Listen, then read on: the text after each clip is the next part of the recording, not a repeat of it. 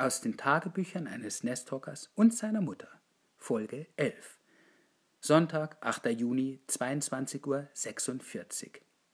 Liebes Tagebuch, ich fühle mich gewappnet für die neue Woche. Der Tag in der Natur draußen hat richtig gut getan. Sollte ich öfters machen.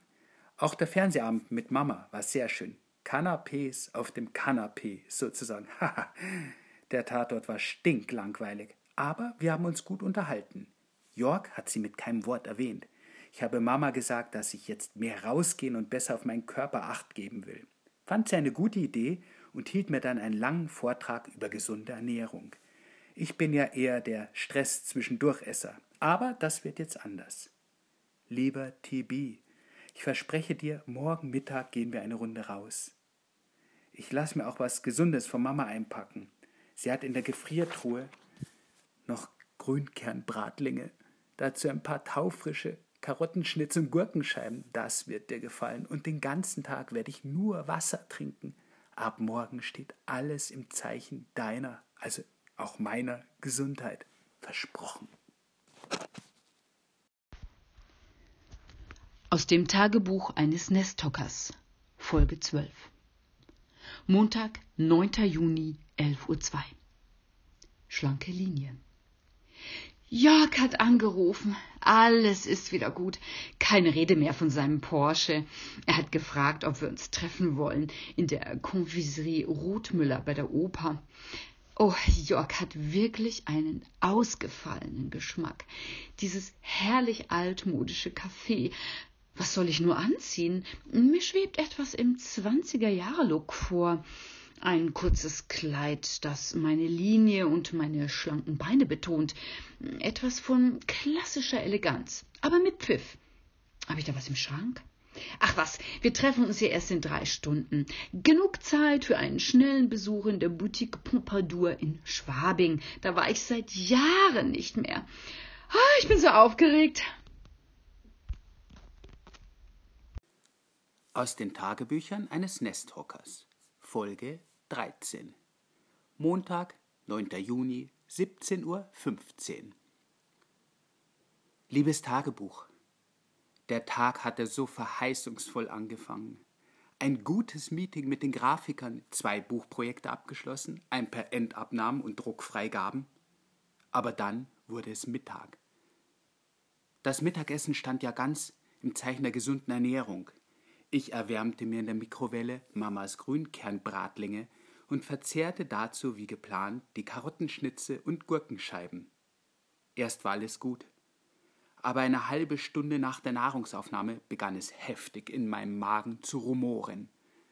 Ich hatte eigentlich gar keine Zeit, aber ich musste eine Runde rausgehen. Dringendst. Eine Oma und der Dackel ergriffen entsetzt die Flucht, als mir im Park ein Riesenfurz entfuhr wie eine Handgranate. Danach habe ich mich viel besser gefühlt und bin zurück ins Büro. Teamsitzung mit den Leuten von Hot Media für die Nullnummer des neuen Modemagazins Colette. Leider kamen die Blähungen zurück. Ich bin auf meinem Stuhl hin und her gerutscht, als hätte ich Ameisen in der Hose. Plötzlich sprang ich auf und rannte raus. Ich schaffte es gerade noch auf die Toilette. Nie wieder werde ich diese Biokost essen. Die kann so gesund sein, wie sie will. Das nächste Mal gibt es wieder Schnitzel oder Leberkäse. Jedenfalls keinen Körnerfraß mehr. Und wenn mir Mama fünfmal sowas einpackt, ich schmeiß es einfach weg. Ich bin doch kein Schuljunge mehr. Solch ungeplante Turbulenzen können TB und ich uns nicht leisten. Physisch nicht und geschäftlich schon gar nicht. Wobei, auf der Toilette hatte ich eine super Idee für die Werbekampagne der Colette. Die Kamera guckt unter der Toilettentür durch und man sieht zwei Frauenbeine und Füße in heißen Pumps. Ein Hauch von Seidenslip auf Halbmast. Draußen am Gang die Superhektik, weil das Supermodell immer noch nicht da ist für die Show. Karl Lagerfeld dreht total am Rad und kreischt schließlich. Jetzt geh ich da selber rein! Gerade als er wütend an die Klotür hämmern will, kommt Claudia Schiffer raus und lächelt ihn nonchalant an. Ihr zuckersüßes Lächeln macht Karl sprachlos. Sie tippt ihm an die schmale Schulter. Und gehen wir jetzt auf den Laufsteg, Süßer? Er nickt dämlich und guckt in die Kabine. Die Kamera schwenkt auf den Spülkasten, wo die neue Colette liegt. Dann wird in großen Lettern eingeblendet. Colette, für die wichtigen Dinge muss man sich eben Zeit nehmen. Von draußen aus dem Saal tosender Applaus. Die anderen waren begeistert. Marketingleiter Dr. Rönsch von Hot Media haute johlend auf den Tisch. Tommy, Sie kriegen ein Budget von einer halben Million. Rufen Sie die Schiffe und den Lagerfeld an und wir drehen das Ding. Ich war mir nicht ganz sicher, ob er das wirklich ernst meinte, denn er grinste breit. Schade, dass der Karl nicht mehr unter uns weilt. Ich sah ihn betroffen an. Mist, das hatte ich ganz vergessen. Äh, aber sein Nachfolger bei Chanel vielleicht, schlug ich vor. Rönsch rieb sich das Kinn. Dieser Erik Pfronder. Hm. Nein, der ist zu unbekannt. Dann grinste er wieder. Einer wie Lagerfeld stirbt ja nie. Wir machen den Spot einfach mit einem Double. Die Leute flippen aus, wenn wir Karl wieder zum Leben erwecken. Hauptsache, die Schiffe ist echt. Die Idee gefällt dem Pfrunder bestimmt. Eine Hommage an seinen Gönner Karl, den unsterblichen Karl Lagerfeld. Rönsch sah sehr entschlossen aus. Okay, ich würde es versuchen. Ich liebe Herausforderungen. Müller, der Anzeigenleiter, fragte noch, ob es wirklich clever sei, jemand mit Claudias Nachnamen für einen Spot zu nehmen, der auf der Toilette spielt. Aber Rönsch wischte diese kleinlichen Bedenken einfach vom Tisch. Das ist ein Typ, dachte ich. So zupacken wäre ich auch gerne.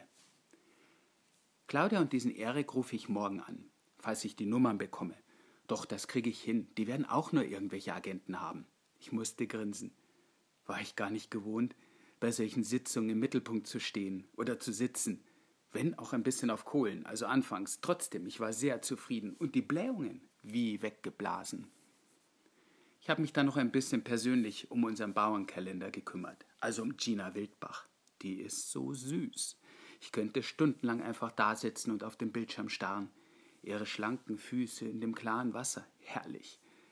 Gerne würde ich Gina persönlich kennenlernen. Viel lieber noch als Claudia Schiffer. Ich werde bald Schluss machen und auf dem Heimweg noch bei Papa auf dem Ostfriedhof vorbeischauen. Das habe ich ja gestern wegen unserem Ausflug nicht mehr geschafft. Ich werde Papa erzählen, was bei uns so los ist und dass wir ihn vermissen. Und dass das mit dem blöden York schon wieder Geschichte ist. Weil dem Autos mehr bedeuten als Menschen. Ja, ich freue mich schon. Ich liebe die ruhige Stimmung auf dem Friedhof kann man endlich mal seelenruhig nachdenken. Gelingt einem ja sonst so selten. Aus dem Tagebuch eines Nesthockers, Folge 14. Montag, 9. Juni, 19.12 Uhr. Der Nachmittag war wunderbar. Wir saßen in dieser herrlich antiquierten Konfiserie. Jörg hatte zum Kaffee eine Auswahl erlesener Pralines bestellt, die auf einer silbernen Etagere serviert wurden wunderbar. Und ich spürte, wie alle Frauen im Café zu uns herüberstarrten. Ihre lüsternen Blicke waren schamlos auf meinen galanten Begleiter gerichtet, der sich davon nicht die Bohne ablenken ließ, sondern nur Augen für mich hatte. Die Bedienung behandelte uns sehr zuvorkommend. Jörg allerdings für meinen Geschmack fast ein bisschen zu vertraut. Ob er dort öfters ist? Mit wem? Als ich kurz auf der Toilette war, sah ich beim Zurückkommen, wie sie tuschelten. Er und diese Bedienung. Ich habe ihn umgehend zur Rede gestellt, aber da klärte sich das zum Glück gleich auf. Er meinte, es sei ihm furchtbar peinlich, denn er wollte schon mal zahlen, hätte aber gemerkt, dass er seine Geldbörse im Auto vergessen hat. Oh, was war ich erleichtert. Ich dachte schon, es ging um etwas anderes denn die Bedienung war nicht nur sehr attraktiv, sondern auch bedeutend jünger als ich und hatte ein äußerst ansehnliches Dekolleté, fast hochalpin gebräunt. Ich musste an die Werbung von Tiroler Nussöl denken. Gibt es das eigentlich noch? Ich werde Dr. Röhrl mal fragen, ob er mir was für den Teint empfehlen kann. Der Hintern der Dame war auch sehr appetitlich, durchtrainiert. Da müsste ich dringend mal was tun. Wahrscheinlich ist Sport das beste Rezept. Ich werde ehrlich mal wieder zu Sport Baby gehen. Im letzten Newsletter stand was von einem Super Butt Workout. Das klingt doch vielversprechend. Nach dem Kaffee sind wir noch durch den Hofgarten spaziert und haben den Bullspielern zugeschaut. Jörg hat mir erzählt, dass in dem Pavillon gelegentlich abends Tango getanzt wird. Ob mich das interessieren würde? Tango. Seit Jahrzehnten habe ich nicht mehr Tango getanzt. Ich war als junges Ding ja eine von den ganz Großen beim Tanzen, ein richtig heißer Feger. Äh, bevor ich geheiratet habe. Hm, danach ist das sanft entschlafen. Gerd war ja nicht so der große Tänzer. Gerd, verzeihst du mir, dass ich mich wieder nach etwas männlicher Zuneigung sehne. Jetzt bist du schon acht Jahre tot. Ich vermisse dich sehr. Aber ich lebe ja noch, weißt du? Ja, Tango tanzen. Das würde ich liebend gern wieder. Ach, Jörg liest mir all meine Wünsche und Begierden von den Augen ab. Ich bin ja so verliebt. Aber ich muss es vorsichtig angehen, damit er sich nicht überrollt fühlt. Er will sicher auch weiterhin sein eigenes Leben führen. Ich darf mich nicht zu sehr aufdrängen. Ach, wie sehne ich mich nach der ersten gemeinsamen Nacht in einem schönen Romantikhotel auf dem Land an einem Ort, wo keiner von uns Verpflichtungen oder Erinnerungen hat, wo es kein Internet gibt, kein Handy, das ständig klingelt, nur uns beide. Zügelloser Sex. Es soll nur noch Augen haben für mich. Was mich noch bei unserem Treffen heute gestört hat, war dieses junge Ding auf dem Weg zum Parkhaus bei den Kammerspielen, wie er ihr nachgesehen hat. Ja, die sah wirklich toll aus, ähm, aber auch ein bisschen billig. Der Rock ging ihr gerade mal über die Pobacken. Jörg hat jedenfalls ganz große Augen gemacht. Vermutlich ist es genetisch. Da sind dann doch alle Männer gleich. Naja, bis auf meinen Sohn Tommy. Der ist das andere Extrem. Der würde hinterher sagen, dass sie schöne braune Augen hatte, wenn er sie überhaupt bemerkt hätte. Mein kleiner Tommy. Ich hätte ja so viel Grund, auf meinen Sohn böse zu sein. Allein diese Badewannennummer am Wochenende unmöglich. Aber so ist er halt. Immer ein bisschen Larifari. Jörg hat mich mit seinem Porsche wieder nach Hause gebracht. Von dem Geld, das ich im Café ausgelegt hatte, hat er nichts mehr gesagt. Komisch. Hm. Hat aber bestimmt vergessen unter der Fülle von Eindrücken. Wegen meinem tollen Kleid machte er mir zweimal Komplimente. Das ist doch was. Ich sollte nicht so kleinlich sein. Von dem kaputten Auspuff hat er ja auch nichts mehr gesagt. Wobei er natürlich nicht weiß, dass Tommy da seine Finger im Spiel hatte, der Schlingel. Reinkommen wollte Jörg zu Hause leider nicht mehr, aber zum Abschied haben wir uns ganz zart geküsst. Ich habe mich zusammengerissen, ihm nicht meine Zunge in den Mund zu stecken. Ich habe mir gesagt, Michaela, warte ab, deine Zeit der Ekstase kommt noch. Aus dem Tagebuch eines Nesthockers, Folge 15. Montag, 9. Juni, 20.15 Uhr. Tagebuch. Ich bin nervös. Mama verhält sich komisch.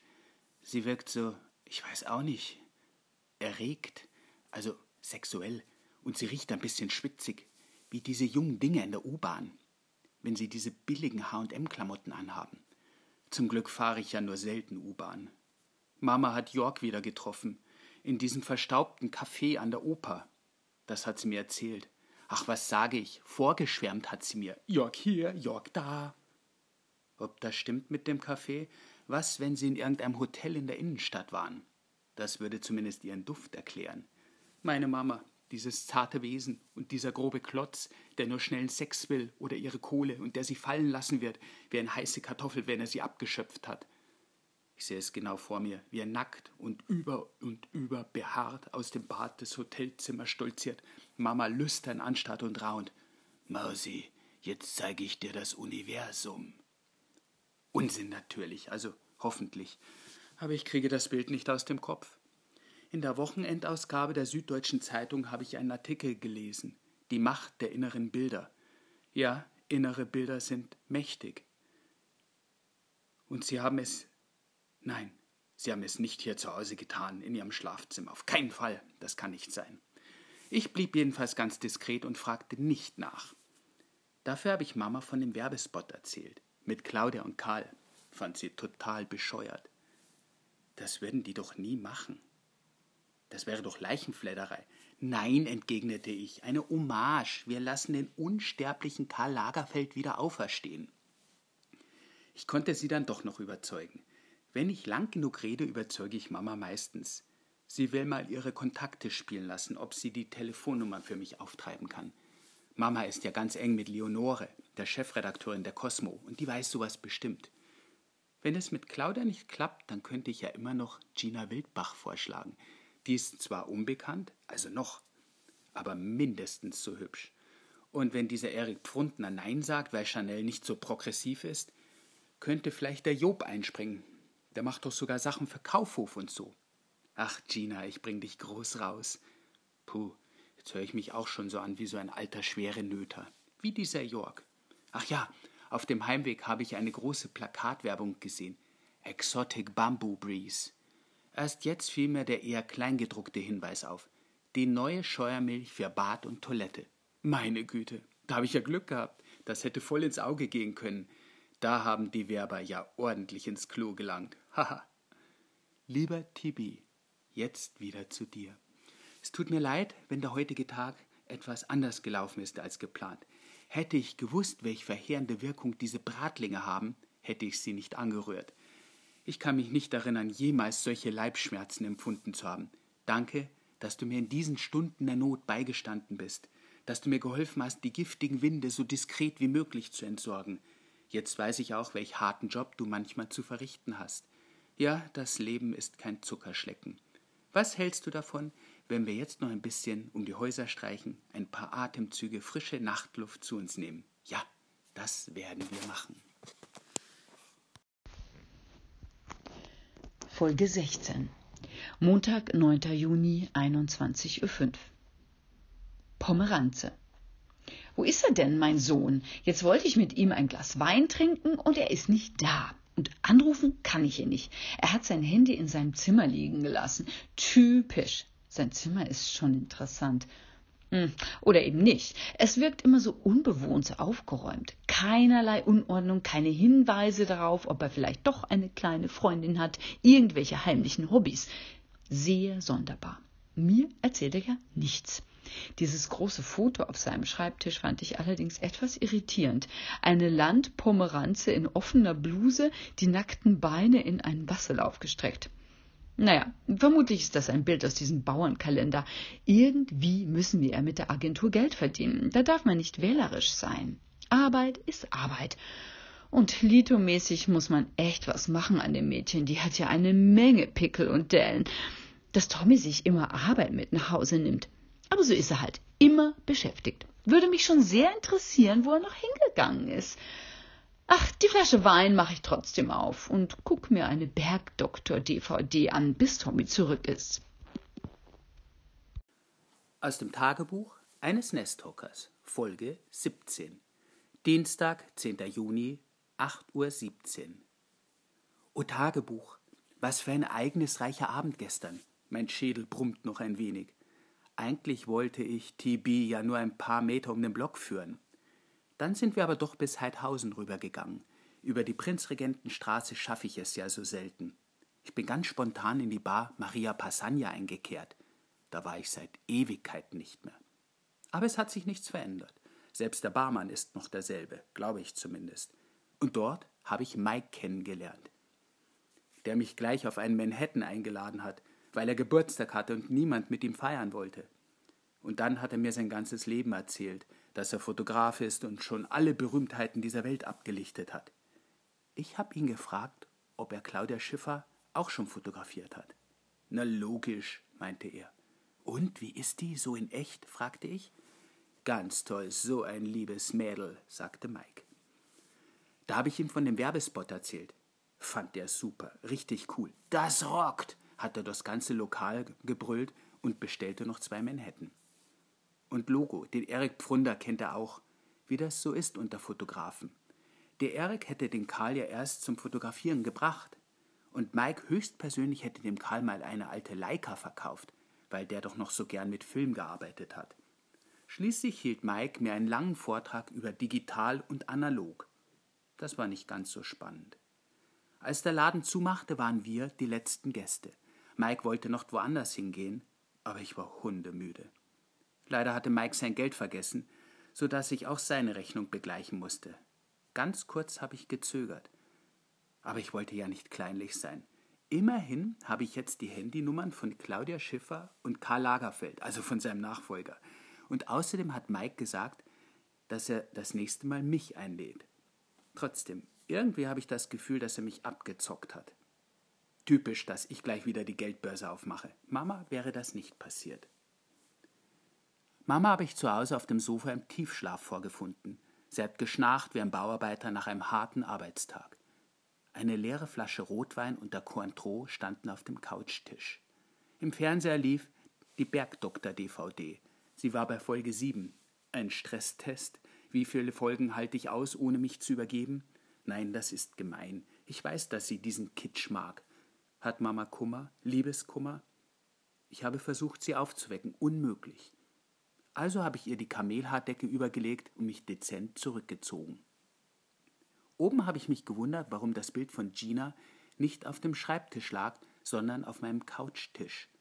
Hatte ich es dort liegen lassen? Kann sein. Ich pinte Gina zu später Stunde noch mit Reißzwecken über mein Bett. Gina, Dich habe ich zuletzt gesehen, bevor ich eingeschlummert bin. Du im gelben Licht der Laterne vor dem Haus, meine holde Waldfee. Wie gerne würde ich dir die nackten Füße trocken rubbeln. Das war mein letzter Gedanke gewesen. So, heute musste ich Claudia und Erik anrufen. Wo leben die eigentlich? Karl wohnt in Paris, dieser Erik wahrscheinlich auch. Vielleicht muss er sich um Choupette kümmern, wenn sie noch unter uns weilt. Also vermutlich, denn Katzen haben ja sieben Leben. Und Claudia, wo wohnt die? Hollywood, Las Vegas, New York. Wie ist das nochmal mit der Zeitverschiebung? Ha, ich werde einfach mal anrufen. Aus dem Tagebuch eines Nesthockers, Folge 18. Dienstag, 10. Juni, 11.37 Uhr. Das mit den Telefonnummern, voll der Flop. Bei Eriks Nummer ist der Bezirkskaminkehrer von Heidhausen drangegangen. Weil der aber so nuschelte, dachte ich zuerst, das könnte Französisch sein war aber nicht Erik, sondern nur der Kaminkehrer, der dachte, ich mache ihm zweideutige Angebote. Sowas, dabei habe ich nur Französisch gesprochen. Schuss in den Ofen, sozusagen. Bei Claudia hatte ich dann die Putzfrau dran. Also nicht Claudia Schiffers Putzfrau, sondern eine andere. Die hieß Olga. War aber auch sehr nett. Und ebenfalls aus München. Sie hat mir ein gutes Angebot gemacht. Wie sich das trifft? Wir können tatsächlich eine Putzfrau brauchen. Mama macht das immer selbst, aber sie wird ja auch nicht jünger. Ich habe Frau Olga gefragt, ob sie Zeugnis hat. Nein, hat sie nicht. War das eine blöde Frage? Wahrscheinlich. Jedenfalls kommt sie morgen zum Probeputzen. Da muss ich vorher noch aufräumen, sonst blamier ich mich. Ja, wegen Claudia und Erik habe ich dann Mama gefragt, ob sie das über die Cosmo eintüten kann. Bin ja mal gespannt, ob das klappt. Sonst muss man den Spot eben mit anderen Leuten drehen. Dann könnte Gina ins Spiel kommen. Vielleicht kriegt man bei dem Spot sogar eine Cross-PR mit Exotic Bamboo Breeze hin. Das würde doch gut passen. Folge 19, Mittwoch, 11. Juni, 17.35 Uhr. Nägel. Sowas aber auch. Ich komme aus der Firma und da putzt eine wildfremde Frau in unserem Haus. Olga. Sie hat mir erklärt, dass Tommy sie engagiert hat. Wie kommt er denn auf so eine Idee? Findet er, dass ich es nicht gut genug mache? Ist es ihm zu Hause nicht mehr sauber genug? Dann kann er doch einfach mal selbst mit anpacken. Aber Haushalt war noch nie sein Metier. Trotzdem muss ich sagen, dafür, dass Olga erst eine Stunde da war, sah es wirklich picobello aus. Die Leute aus dem Osten wissen noch, dass man sich sein Geld auch verdienen muss. Olga ist 55, sieht aber aus wie 69. Sie hat bestimmt ein hartes Leben hinter sich. Ach, Tommys soziale Ader. Er kann ja nie Nein sagen. Doch, wie gesagt, picobello. Ich habe Olga dann noch einen Obstlaus gegeben. Den hat sie weggeputzt wie nix. Nach dem dritten ließen es aber gut sein. Mir war schon ganz blümerant. Olga nannte den Schlaps Lemo. Was haben wir gelacht. Ich habe ihr dann noch die Scheuermilchproben gezeigt, die mir Helga vom Ressort Living bei der Cosmo mitgegeben hat. Die haben dann noch 200 Kartons mit dem Zeug. Die Proben waren im letzten Heft und hätten auch in die Folgenummer eingekippt werden sollen. Machen die jetzt nicht, weil einige Leserinnen dachten, es wäre ein Badezusatz oder eine Bodylotion. Sie mussten das Zeug gleich aus dem Verkehr nehmen, nachdem sich ein paar Ladies die Pfirsichhaut verschmurkelt hatten. Die Leute sind so Dumm. Olga hat eine Packung aufgemacht und daran geleckt. Für Warenduscher, hat sie gesagt. Ach, ich liebe das Rustikale.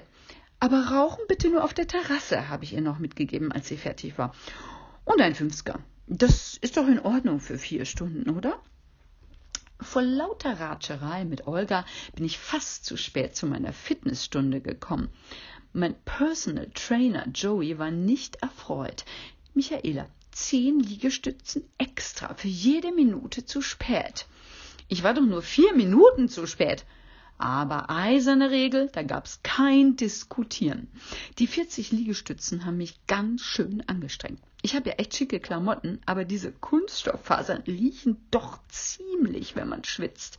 Naja, so wie ich schwitze, würde vermutlich jede Faser riechen. Sehr unangenehm. Joey hat das nicht tangiert. Naja, in dem Laden ist er sicher einiges gewöhnt. Ich muss jetzt endlich mal Dr. Röhl fragen, ob man da was machen kann. Die Wechseljahre sind ja längst vorbei, da muss das mit dem Schwitzen doch wieder besser werden. Vielleicht ist es aber auch einfach die Anstrengung. Ich bin halt nichts mehr gewohnt. Oder es ist Jörg, der meine verschütteten Sexualhormone reaktiviert, mich in Wallung bringt. Ja, du machst mich richtig heiß, Jörg. Wenn du mich das erste Mal nackt siehst, dann wirst du staunen, was für ein Body ich habe. Jetzt noch nicht ganz. Ich werde ein paar Stellen noch etwas optimieren. Was leichter gesagt als getan ist, denn an der Beinpresse bin ich schon noch fünf Moves gescheitert. Dafür habe ich wirklich hammerhart auf dem Stepper trainiert. Der Kiwi-Smoothie hinterher an der Bar schmeckte einfach fantastisch. Echt verdient. Joey hat mich gelobt. Hey, Michaela, du bist eine ganz harte. Zwei Wochen Training und du kannst mit deinen Pobacken Nägel aus einem Brett ziehen. Dich vernasche ich zum Frühstück, Süßer, habe ich gedacht. Natürlich nicht gesagt. Ich bin nur sanft errötet. Das kann ich auf Kommando. Eine Schlüsselqualifikation im Spiel der Liebe. Ja, ich habe das Gefühl, dass die Männer mich endlich wieder wahrnehmen, seit Jörg im Spiel ist. Ob er mich heute noch anruft? Oder soll ich ihn anrufen? Nein, das wäre aufdringlich aus dem Tagebuch eines Nesthockers, Folge 20, Mittwoch, 11. Juni, 18.50 Uhr. Mama ist gerade noch mal weg. Sie hat mir gar nicht gesagt, wohin. Ich mache mir ein bisschen Sorgen. Da stand eine halbleere Flasche Obstbrand in der Küche. Meines Wissens war die gestern noch zu. Mama trinkt doch nicht etwa. Ich habe sie natürlich nicht gefragt. Aber sie hat mich sehr für Olga gelobt. Picobello, hat sie gesagt. Na bitte. Wenn sie wüsste, dass ich heute in aller Herrgottsfrüh schon zwei Stunden geschrubbt und Staub gewischt habe, als sie bereits im Büro war. Man kann doch wildfremde Leute nicht einfach bei sich zu Hause reinlassen, ohne vorher ein bisschen für Ordnung zu sorgen. Aber wenn Mama zufrieden ist, dann war es die 60 Euro wert. Olga kommt jetzt einmal die Woche nach Absprache. Ist okay für Mama. Erstaunlich. Früher hätte sie das nie aus der Hand gegeben. Das Geld können wir uns sparen, war immer ihre Devise. Jetzt findet sie das voll in Ordnung. Geht doch.